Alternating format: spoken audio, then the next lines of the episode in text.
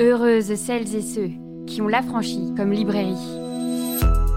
Quand tu as pressé mes épaules, la foudre a éclaté dans mon sternum.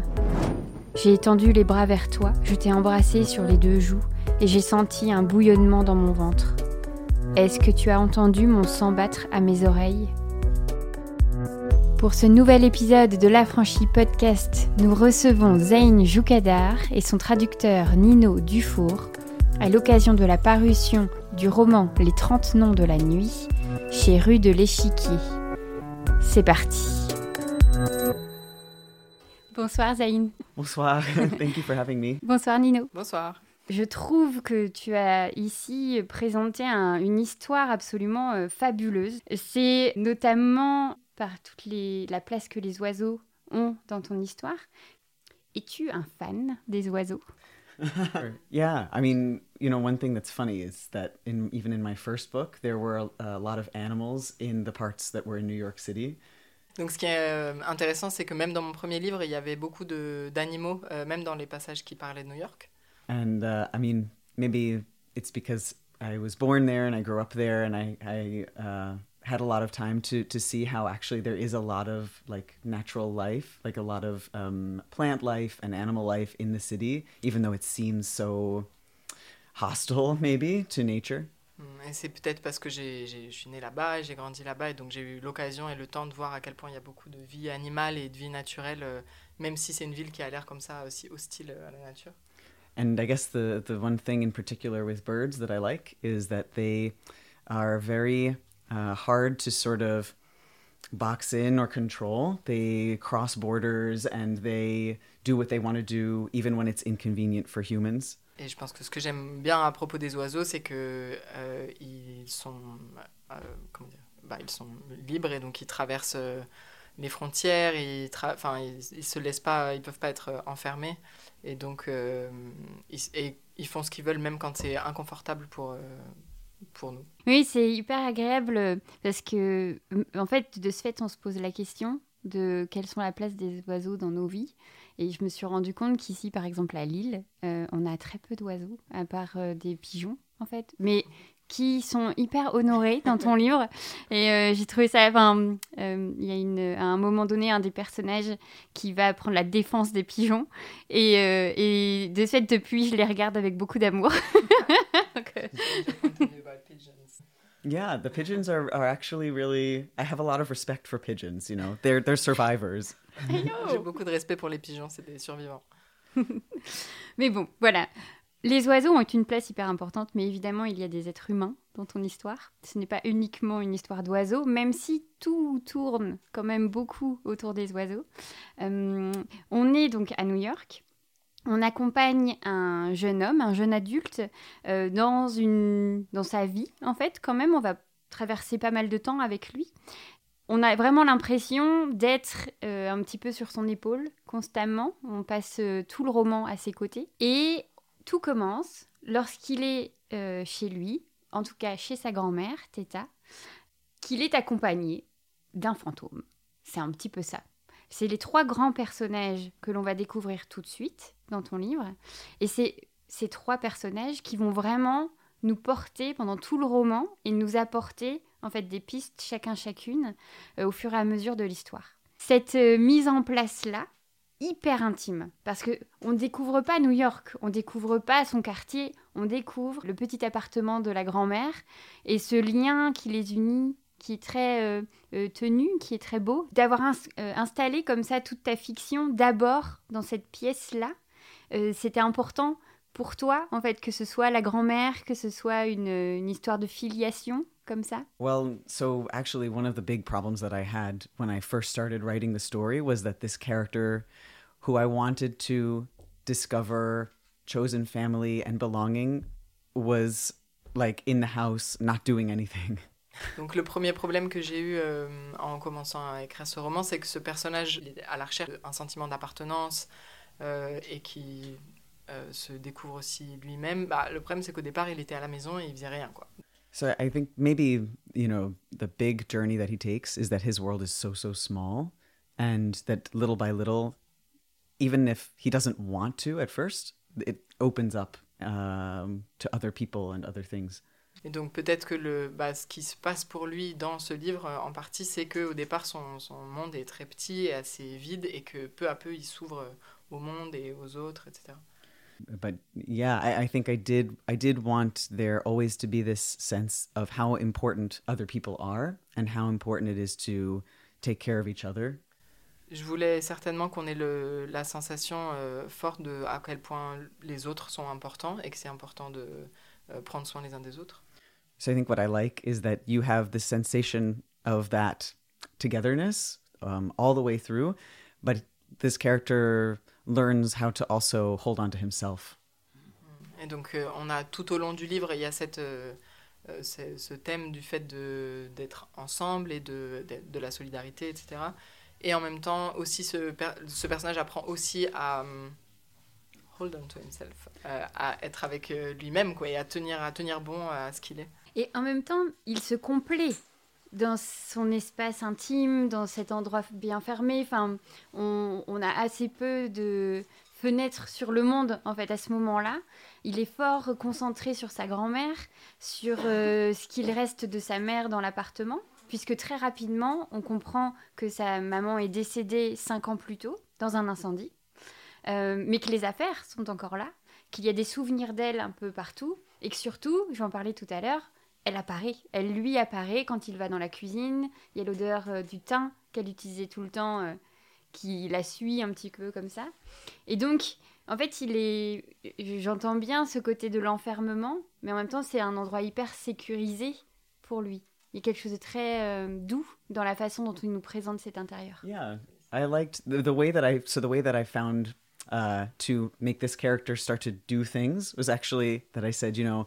There must be people that miss him and they come to find him basically. Mm-hmm. Donc la façon dont j'ai réussi à faire en sorte que ce personnage se mette à faire des choses, c'est que euh, j'ai j'ai trouvé d'autres personnages en fait à qui il manquait et donc ils viennent le chercher pour que pour qu'il y ait du mouvement. I mean and and really, you know, this character is uh, at the start of the book is not out as trans and is a little bit afraid to be known by other people. Donc au début du livre, ce personnage n'est pas euh, out en tant que personne trans et il est un peu euh, effrayé, enfin, il a peur d'être connu par d'autres personnes. And I think what I really wanted to do was um, was to have this character learn that that there were people around him already that that loved and cared about him that it that it would be okay if they saw him really, if he let himself be seen by them. Ce que je voulais qu'il comprenne, c'était que en fait, il y avait déjà des personnes autour de lui, qu'il n'était pas seul et qu'il il accepte euh, et qu'il voit que c'était tout à fait ok de que ces personnes voient qui il est vraiment euh, et qui donc qui se laisse voir parce que jusque là il se cache quoi. Et c'est vrai qu'il y a cette double difficulté pour lui, c'est que il a perdu sa mère on sent que c'est quelque chose qu'il n'a pas dépassé, c'est encore une énorme souffrance, en fait, qui le retient à ce qu'il connaît, ce qu'il a encore d'elle, donc des souvenirs. Et en même temps, lui-même est très mal à l'aise dans son corps, euh, ne sait pas exactement qui il est, il n'a pas encore, comme euh, euh, tu le disais, euh, fait son, coming out. Donc, euh, dans sa tête, il y a encore beaucoup de réflexion, il y a encore beaucoup de décalage. Il ne sait pas exactement, en fait, s'il va y arriver. Si, enfin, on sent cet inconfort d'être, en fait, vraiment. Et donc, dans ces deux endroits-là de recherche, de se dire mais comment je suis sans ma mère et comment je suis juste tout court. On va y aller mais tout petit petit. Et c'est vrai que cette recherche là, elle est hyper émouvante à lire parce que nous, on l'accompagne, on a tout notre amour, et pour lui, euh, parce que c'est le livre qu'on est en train de lire, on, est avec ce personnage, c'est comme ça que tu l'écris, euh, comme étant vraiment proche de nous, et on a envie, en fait, de l'aider à, à sortir, à faire d'autres choses, enfin, on est vraiment très très proche, très vite de lui, je trouve. Ces questions-là d'identité, elles vont être très très très euh, importantes dans tout le livre. Et c'est l'un des endroits qui, je trouve, et dans ton écriture, révolutionnaire. mais vraiment, j'ai trouvé ça mais génial. C'est qu'il n'y a aucun personnage binaire dans ton histoire. C'est-à-dire que chacun, chacune va vraiment bousculer la binarité à son, à son niveau, à, ce, à, son endroit. Mais en tout cas, chacun, chacune des personnages va être un peu bouleversant, en fait, je trouve. That's a really interesting point um, because it's true that even though there are um, there are cis people in the story, Mhm. right? Um, not everyone is, is trans or is non binary, but it's true that everybody in their own way um, either has a problem with or like resists the roles that were given to Mm. them.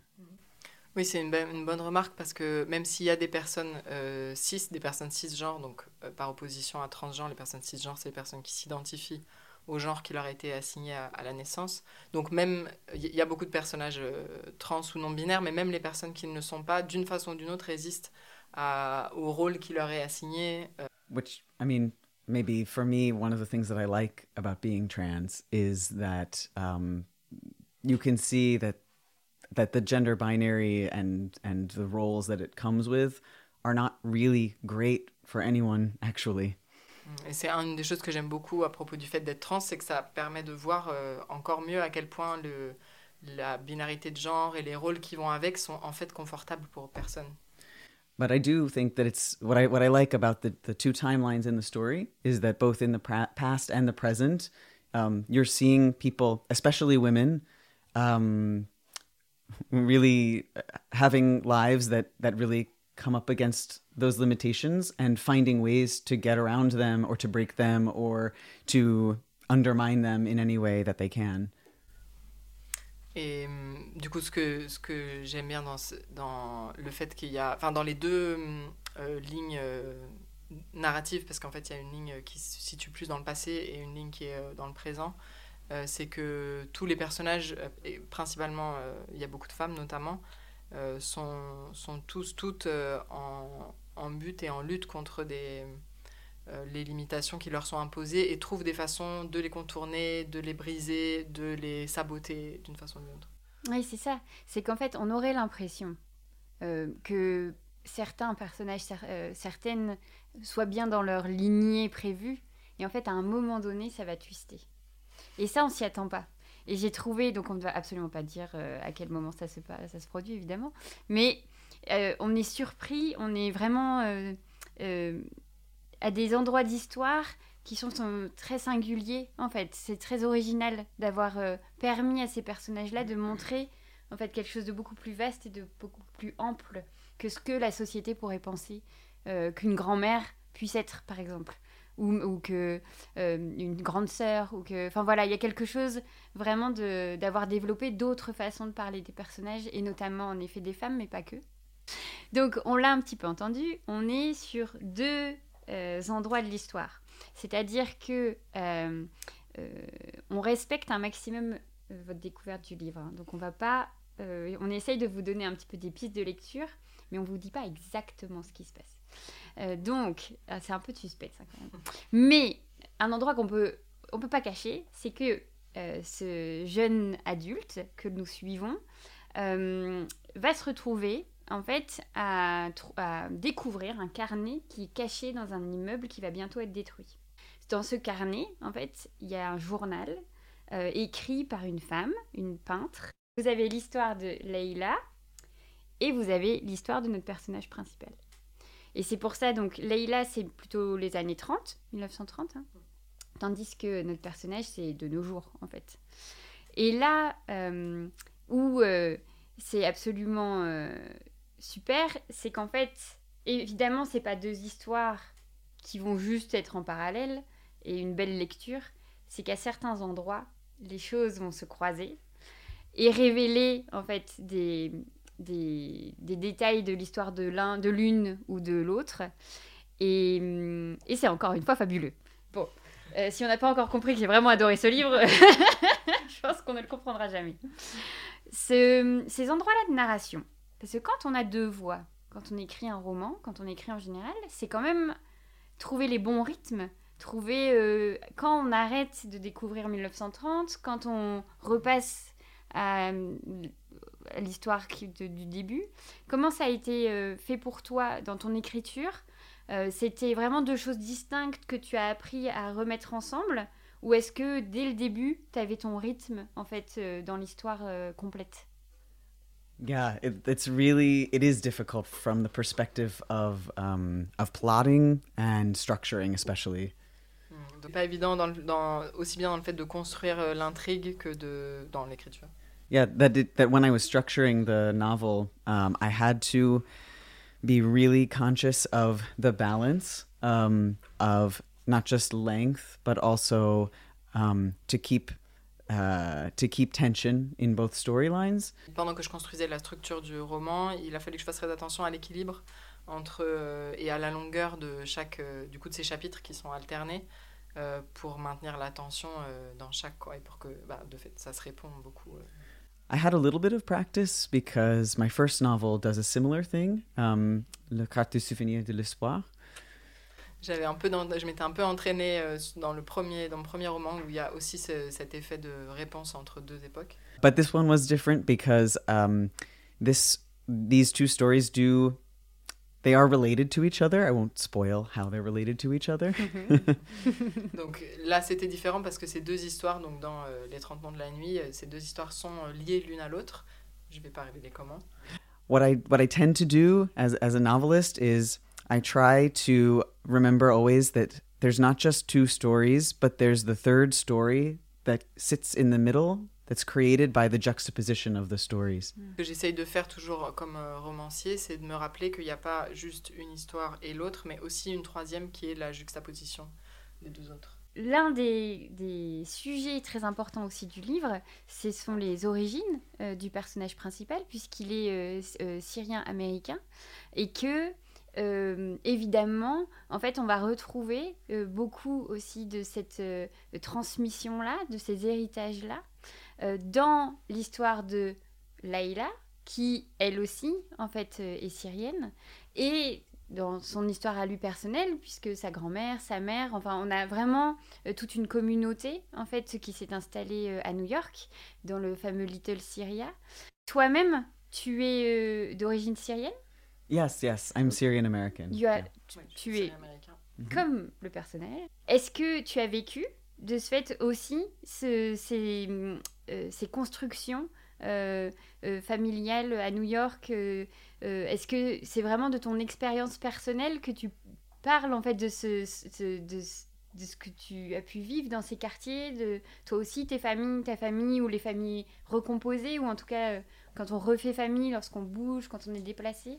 Euh, Est-ce que c'était c'est de ton expérience personnelle que tu attrapes tous ces super détails, ces magnifiques scènes euh Um, uh, so there are similarities between my life and the characters, but not as much as you might think. Ok. Donc il y a des similarités entre ma vie et celle des personnages, mais pas autant qu'on pourrait le penser.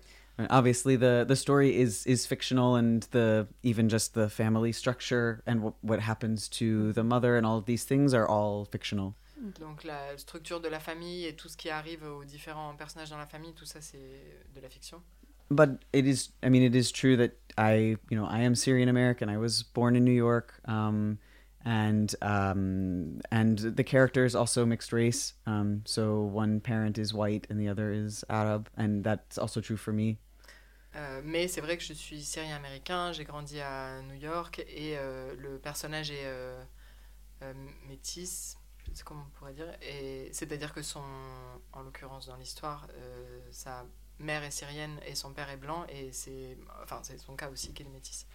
and also you know i um i even though i don't live in new york anymore um still you know most of of my friends and loved ones are also um either immigrants themselves or the children of immigrants um or in diaspora for example Et je vis plus à New York, par contre c'est sûr que la, les personnes, euh, enfin mes proches et les personnes que j'aime sont là pour la plupart des personnes euh, euh, qui ont émigré euh, et I lost the rest of the... uh, or uh, the children of immigrants or ou in des enfants diaspora de personnes qui sont immigrées ou des personnes qui sont en diaspora.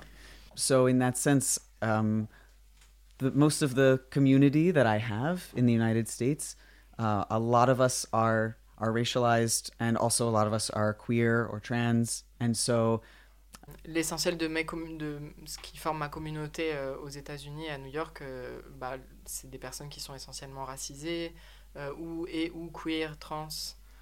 and so the sense of community that the the character finds over the course of the story is is also something that i'm lucky to have in my own life Et donc cette communauté que le, personnage découvre, enfin à la fois se construit, à la fois se découvre au fur et à mesure de l'histoire, c'est quelque chose que j'ai moi-même, enfin lui-même la chance d'avoir dans sa vie.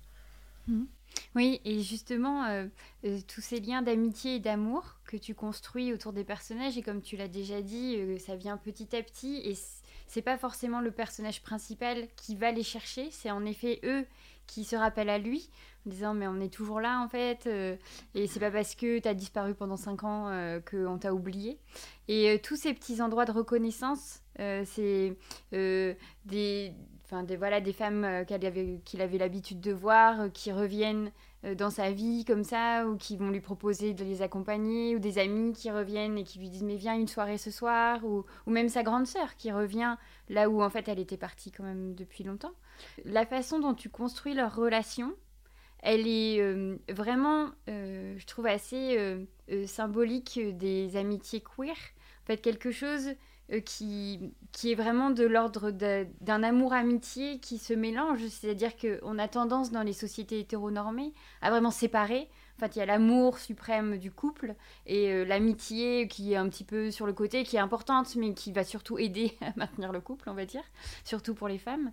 Et là, en fait, je trouve que tu as vraiment euh, trouvé un endroit d'amitié qui vient se faire fusionner les deux endroits. En fait, on sent que les personnages sont très très très attachés et pour autant euh, on saurait pas on ne dit pas qu'ils sont en couple on dit pas qu'ils sont enfin il y a quelque chose de de ouais de cet endroit hyper euh, ce que moi en tout cas j'ai identifié comme une, des amitiés queer en fait des amours queer peut-être yeah that's i think that's really at the heart of the novel and it's something that i find very important also oui c'est vraiment au cœur du roman et c'est quelque chose que je trouve très important there is, I think, for sure, there's something very queer about that in the sense that a lot of queer people um, decide not to build family along the same um, sort of heteronormative or marriage-based lines.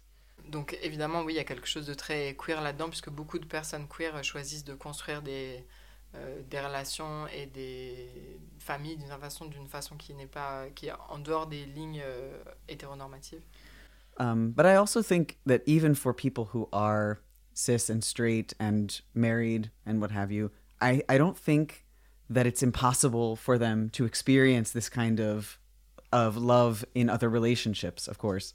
Mais je pense vraiment pas que ce soit euh, impossible ou que ça n'arrive pas que des personnes qui sont cisgenres, euh, hétéros, euh, mariées, etc., et, puissent faire l'expérience de d'amour dans d'autres types de relations que les relations de couple, par exemple. For me, I think the important thing is that I, for me personally, the way that I relationships, um, whether they are romantic relationships or friendships, um, whether they're chosen family or blood family, I think about it in a very non-hierarchical way.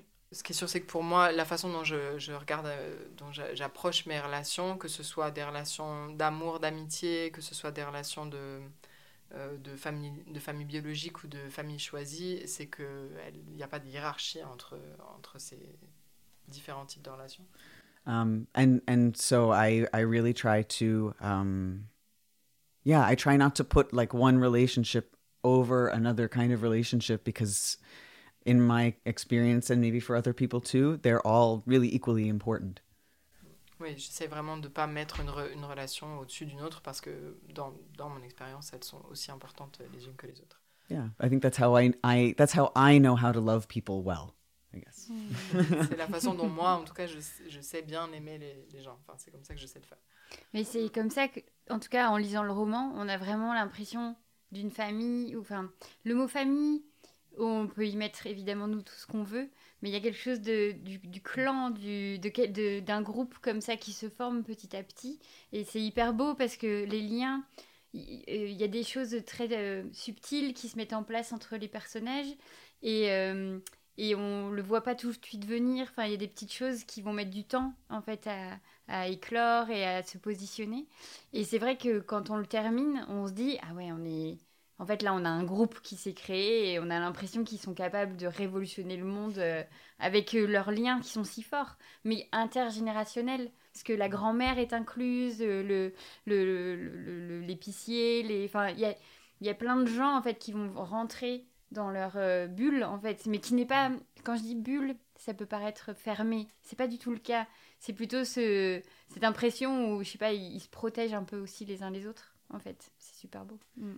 Yeah, I, I mean, partially with in terms of the intergenerational aspect of that. Um, one of the big things in the story is that um, I wanted to talk about how it is important to know our, our histories of ourselves, but also of our families, the people who came before us. Euh, donc en ce qui concerne l'aspect intergénérationnel, c'était important pour moi de parler de comment c'est important de euh, connaître nos histoires de famille et de ceux et celles qui sont venus avant nous.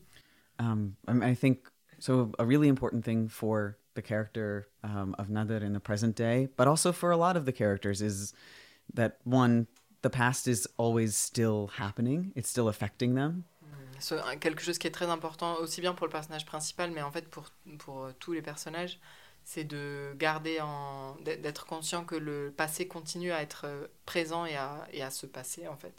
But also the fact that, um, especially for this character in the present day, he needs to know and understand his history and the history of his family and neighborhood and community in order to be able to imagine the future for himself.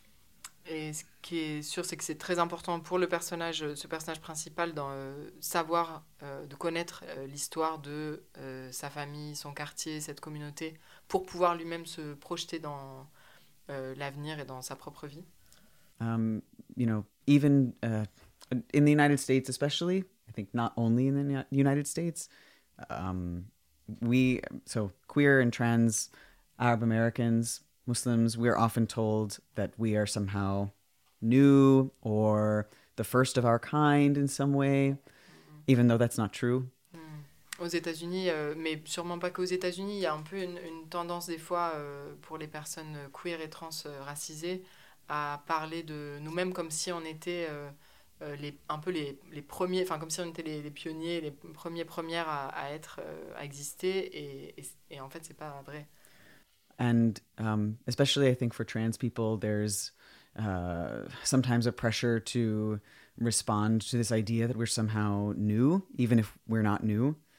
Il y a une pression notamment pour les, particulièrement pour les personnes trans, des fois à, à, à répondre à euh, l'idée, qui est une idée reçue qu'on serait nou nouveau, nouvelle, enfin que ce serait, c'est nouveau la, la transidentité.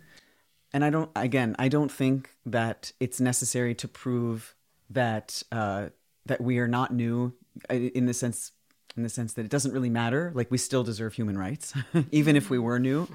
Et bon d'une part je crois pas qu'il y ait besoin de démontrer qu'on n'est pas nouveau nouvelle pour euh, euh, avoir droit à des droits euh, humains etc ça c'est sûr. C'est pas le fait de démontrer que euh, existait avant qui doit être là. même si on était effectivement quelque chose de complètement nouveau euh, on aurait droit à des droits humains but also we're not because y- and looking at the the history archives in my research you do see space where there were queer people and gender non-conforming people and trans people. Mais aussi il se trouve que on n'est pas euh, nouveau nouvelle et que il euh, y a euh, des espaces et, et, dans les dans les recherches que j'ai fait pour le livre et donc euh, et dans les archives que j'ai pu consulter euh, on, on, voit qu'il y a de l'espace pour euh, des, des, personnes queer euh, et que et, et des personnes trans Yeah. And and sometimes, you know, in the archives, I did have to sort of read between the lines um, because there were silences or things had been erased. But also, there is a, actually a lot of history, uh, even of queer Arab Americans. Et, et bon, c'est arrivé que dans cette recherche d'archives, j'ai dû aussi euh, lire entre les lignes parce que, évidemment, c'est des endroits où il y a des espaces de silence. Euh, aussi parce que ça pouvait être dangereux pour euh, ces personnes d'être de, de, out. Euh, mais euh, mais il y a aussi une histoire euh, enfin, documentée, etc., d'existence de, d'identité queer et de personnes queer et trans euh, dans le passé. Je vais me permettre de faire une petite pause avec toi, Zayn, pour te poser une, une question, Nino, puisque donc tu fais la traduction de ce livre. On sait que de ce fait, ça a dû demander un effort particulier, puisque la langue n'est pas spontanément euh, non genrée, n'est-ce pas? Comment de ce fait tu as travaillé j'imagine, avec Zane, euh, pour que ce soit euh, le plus ok possible, mais peut-être pas, en fait, parce que parfois, euh, enfin, c'est pas toujours obligatoire que le traducteur et auteur euh, se parlent et, et échangent. Ouais. Donc, comment ça s'est passé pour toi? Donc ça s'est passé. Donc ça a été d'abord un... on a on a échangé avec Zane, mais on l'a pas fait tout de suite. Enfin j'ai d'abord fait un premier un premier jet de, de la traduction. Ça a été d'abord ça a été un processus pour moi aussi de comprendre ce qui se passait même en anglais parce qu'en fait il y a du coup, j'explique dans cette note ce, cette, ce donnée de fait que l'anglais est beaucoup moins genré que le français, puisque notamment il n'y a pas d'adjectif à accorder, tous les noms, les, les, noms communs ne sont pas genrés, etc. Donc il y a beaucoup moins de genre, en fait, d'une façon générale en anglais. Et par exemple, si un personnage parle au jeu, euh, à la première personne, ben, on peut l'entendre parler très longtemps sans forcément savoir euh, si c'est un homme ou une femme. Euh, et et c'est même pas quelque chose de, qui requiert un effort énorme en anglais, de ne pas forcément genrer quelqu'un. donc déjà, il a fallu pour moi m'apercevoir au fur et à mesure du livre ce que ça donnait, parce que donc ce qui se passe dans ce livre, c'est que ce personnage principal, celui dans, qui est dans le présent, euh, ne se genre pas tellement, enfin se genre pas du tout euh, au début. Il parle à la première personne. Par contre, il est genré au féminin par les personnes autour de lui qui, euh, à qui il n'a pas fait son coming out comme personne trans. Du coup, même si ces personnes avaient très envie de genrer au masculin, enfin de le genrer comme il a envie, bah en fait il leur a pas dit. Donc et donc au début il a fallu trouver, enfin au début même moi dans ma tête je suivais le, le, fait que les autres personnages le genre au féminin. Donc dans ma tête je le genrais aussi au féminin au début. Et c'est au fur et à mesure, et aussi avec des discussions avec Zayn, qu'on a euh, établi que euh, c'était pas le enfin que c'était pas ce qui devait se passer en français. C'est pas qu'il n'était pas genré par hasard et donc euh, je pouvais le genrer au féminin. Il s'agissait au contraire de, de tenir ce, ce non genrage et d'essayer de, faire en sorte de suivre son rythme puisqu'il y a un moment dans le livre où il finit par se genrer au, au, masculin. Et donc effectivement il y a eu ce travail euh, de, sur l'écriture euh, pour faire en sorte que euh, ce ne soit pas genré. Ça aurait été, je pense, un, vraiment beaucoup plus difficile si ça avait été à la troisième personne et du coup s'il avait fallu bon je pense qu'on aurait utilisé un yel ou enfin un pronom un pronom non binaire ou quelque chose parce qu'en fait on a tellement besoin du genre quand on parle à la troisième personne que c'est vraiment difficile euh, et ça aurait pas été faux d'ailleurs d'utiliser ce pronom-là, puisque c'est un personnage qui est à la fois trans et transmasculin, mais aussi non binaire en fait.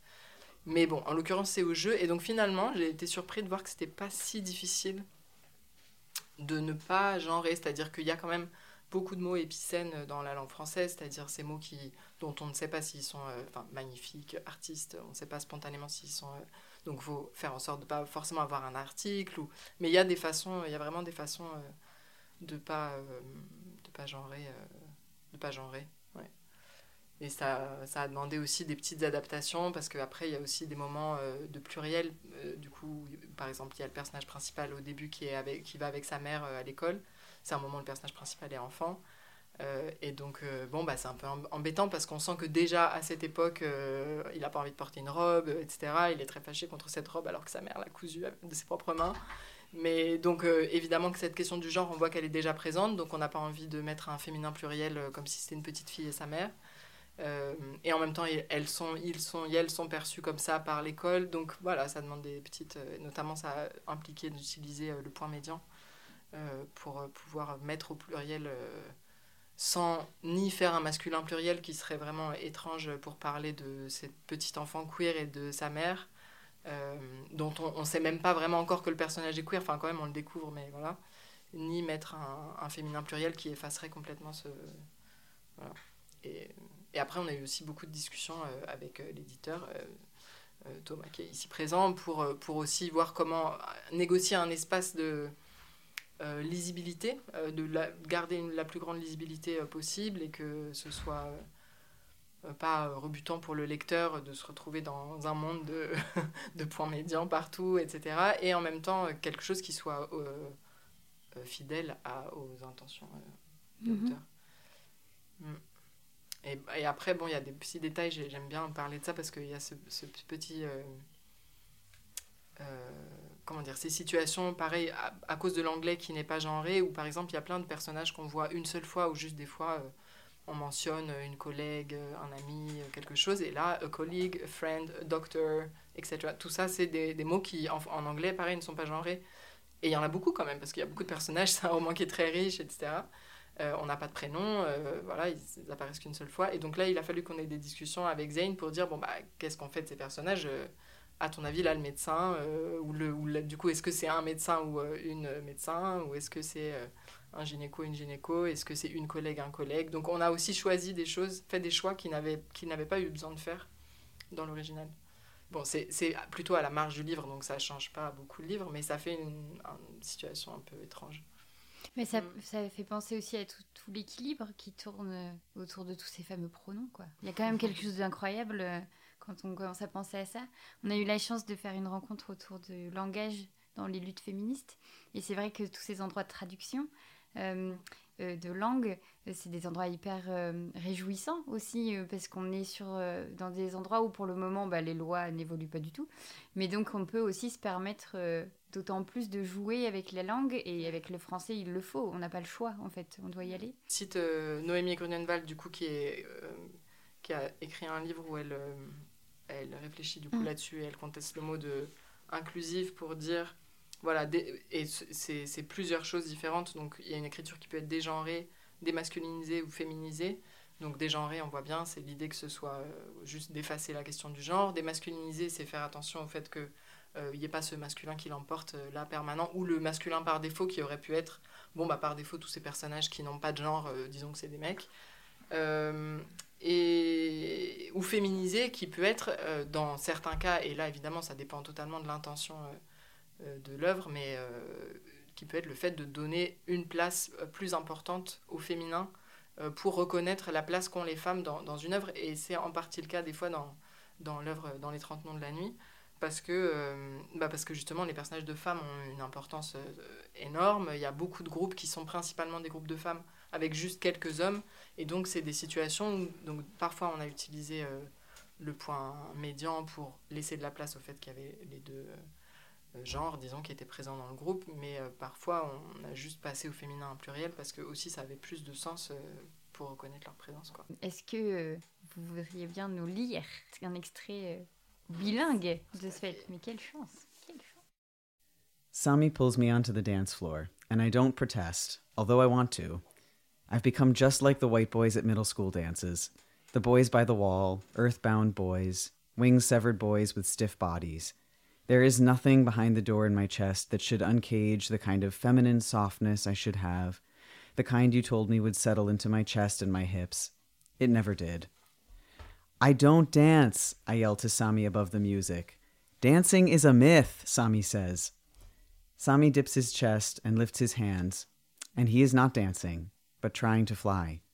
He is testing his body in the wind, feeling the weight and breadth of it. My heart is a new bird throwing itself against the space he is taking up. There are no long legged white girls around us, no pale, over cologned boys snicker flirting with the bartender. Instead, all around us, there are brown and black bodies marked with glow paint and tattoos. There are micro minis and leather short shorts and calf length dresses in pleated faux silk atop unshaven legs. There are bodies with breasts, with thighs, with scars, with canes, wearing high heels and wearing high tops, large bodies, small bodies, bodies that twirl and shake and fill the room. And this is not dancing. This is a becoming of winged creatures. The DJ turns the music down, and the room stills to listen. Even over the bass beat, the sound of the Shahzan next door is loud enough to make itself heard. The DJ has lowered the music out of respect, so that the call to prayer becomes part of the music. The room continues to dance as though this is simply another rhythm to move one's body to. Once, a friend of yours from Marrakesh played us a recording of the Azan from the streets of the old Medina. She said it reminded her that no matter what she was worrying about, life was fleeting, and one day none of the fears that plagued her would matter at all. I always liked that about the Azan, that a sound could both remind me that I was going to die and comfort me with the reminder that I was still alive, that it could remind me of the ways my ancestors touched their foreheads to the earth, that a single sound could tap that ancient place in my bones and make it sing like a plucked string. The last time I went to the masjid with you is as alive as though it is still happening. It is Ashura and I am fasting. It is a hot day.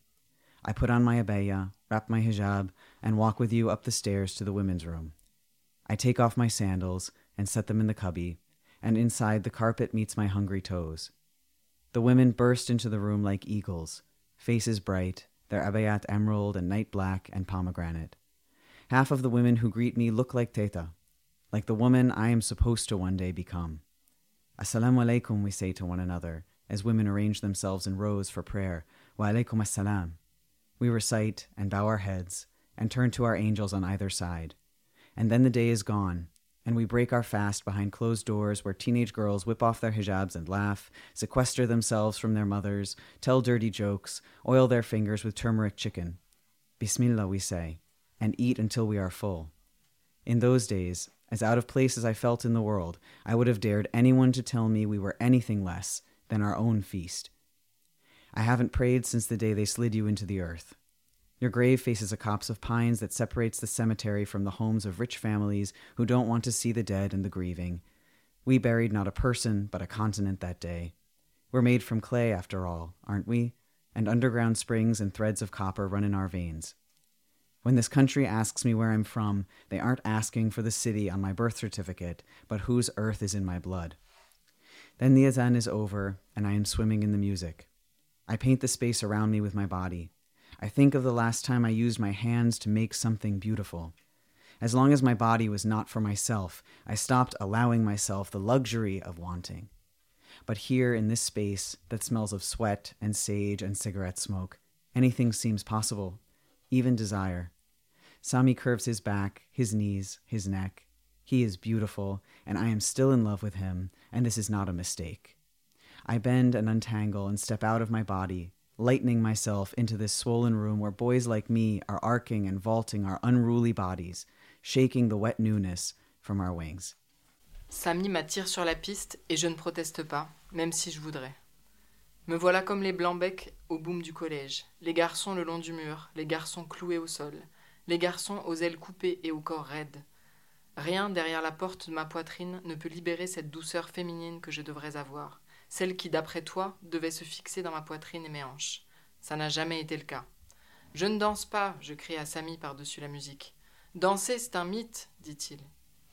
Samy s'incline et lève ses mains, mais il ne danse pas. Il essaye de voler. Il éprouve son corps dans le vent, il sent son poids et sa largeur. Mon cœur est un jeune oiseau qui se jette contre l'espace qu'occupe Samy. Pas de filles blanches aux longues jambes autour de nous, pas de garçons pâles trop parfumés qui draguent la barmaid en ricanant. Au lieu de ça, nous sommes entourés de corps marrons et noirs, marqués de peintures luminescentes et de tatouages. Il y a des micro-jupes et des shorts en cuir très très courts, et des robes plissées en fausse soie qui tombent sur des mollets parasés.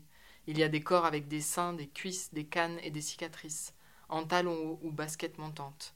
Des grands corps, des petits corps, des corps qui tournoient, trépides, remplissent la pièce. Ce n'est pas danser, c'est devenir des créatures ailées. La DJ baisse la musique et la salle se tait pour écouter. Même avec le rythme de basse, le son de la Isha Adan, tout proche, est assez fort pour se faire entendre. La DJ a baissé le son par respect pour que l'appel à la prière s'intègre à la musique. La salle continue de danser, comme si c'était simplement un autre rythme sur lequel bougeait son corps. Une fois, une amie à toi de Marrakech nous a fait écouter un enregistrement de l'Adan dans les rues de la vieille Médina. Quelles que soient ses inquiétudes, disait-elle, ça lui rappelait que la vie était passagère et qu'un jour plus aucune des peurs qui la taraudaient n'aurait d'importance. J'ai toujours aimé la danne pour ça, qu'un son puisse à la fois me rappeler que je mourrai un jour et me réconforter parce que je suis en vie, qu'il puisse me rappeler comment mes ancêtres touchaient la terre de leur front, qu'un simple son puisse toucher dans mes os ce point ancien et le faire chanter comme une corde qu'on pince. Ma dernière visite au masjid avec toi est aussi vivace que si elle durait encore. C'est Ashura et je jeûne. C'est une chaude journée. J'enfile mon abaya, mon hijab, et je monte l'escalier avec toi jusqu'à la salle des femmes. J'enlève mes sandales, les dépose dans la caisse, et le tapis accueille mes orteils affamés. Les femmes font irruption dans la pièce comme des aigles, le visage lumineux, leurs abayas sont émeraudes et noires de nuit et rouge grenade. Leurs abayas sont émeraudes et noires de nuit et rouge grenade. La moitié des femmes qui me saluent ressemblent à Teta, ressemblent à la femme que je suis censée devenir. Assalamu alaikum, échangeons-nous, pendant que les femmes s'installent en rang pour la prière. Wa alaikum assalam. Nous récitons et nous inclinons et nous tournons vers nos anges de chaque côté. Puis la journée est finie et nous rompons le jeûne entre nous et des adolescentes retirent leur hijab en riant, se rassemblent à l'écart des mères, se racontent des blagues salaces et mangent du poulet au curcuma qui leur graisse les doigts. Nous, nous disons un bismillah et nous mangeons jusqu'à être repus. À cette époque, j'avais beau ne pas me sentir à ma place dans ce monde, j'aurais mis quiconque au défi de prétendre que nous n'étions pas une fête pour nous-mêmes. Je n'ai pas prié depuis le jour où on t'a mise en terre. Ta tombe fait face à un bosquet de pins séparant le cimetière des maisons de riches familles qui ne veulent voir ni les morts ni les endeuillés. Ce n'est pas une personne que nous avons enterrée ce jour-là, mais un continent. Nous sommes d'argile, après tout, non? Dans nos veines courent des sources souterraines et des fils de cuivre. Quand ce pays me demande d'où je viens, ce n'est pas la ville de mon certificat de naissance qu'on demande, mais quelle terre j'ai dans le sang. Puis la danse s'achève, et je nage dans la musique. Je peins l'espace qui m'entoure avec mon corps. Je pense à la dernière fois que j'ai utilisé mes mains pour faire quelque chose de beau.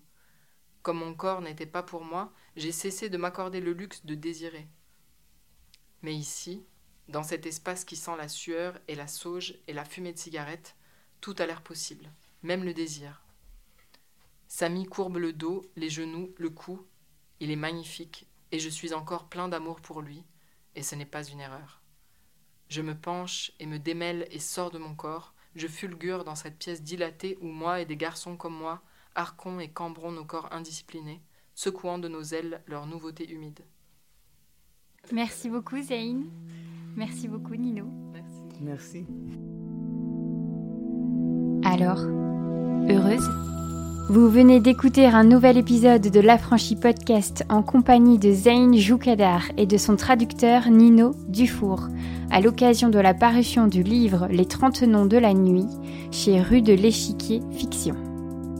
L'Affranchi Podcast, c'est Soazic Courbet à la réalisation, Pierre-Antoine Naline à la création sonore et Chien Fou pour l'univers graphique.